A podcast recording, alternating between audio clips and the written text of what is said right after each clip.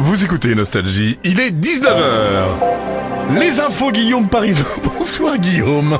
Bonsoir Bruno, bonsoir à tous. Route coupée, classe inondée, conducteurs bloqués, conséquences des fortes pluies qui ont euh, provoqué des dégâts matériels et des perturbations du trafic routier aujourd'hui en Ardèche, dans la Drôme et en Isère. Les trois départements étaient placés en vigilance orange pour orage et pluie inondation. Une alerte levée cet après-midi pour l'Ardèche. Météo France a annoncé que le risque orageux s'atténue progressivement en soirée. À Matignon, la première ministre a ouvert aujourd'hui un cycle de concertation sur la planification écologique avec les chefs de partis politiques.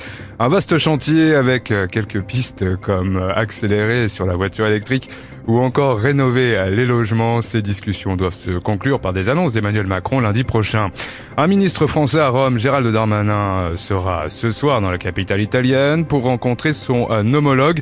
Le pays est confronté à l'arrivée de plusieurs milliers de migrants à Lampedusa la semaine dernière.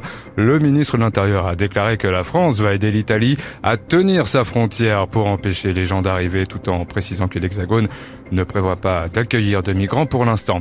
En Asie, 103, c'est le chiffre du jour et le nombre d'avions de guerre autour de Taïwan, c'est ce qu'ont détecté les autorités de l'île en l'espace de 24 heures.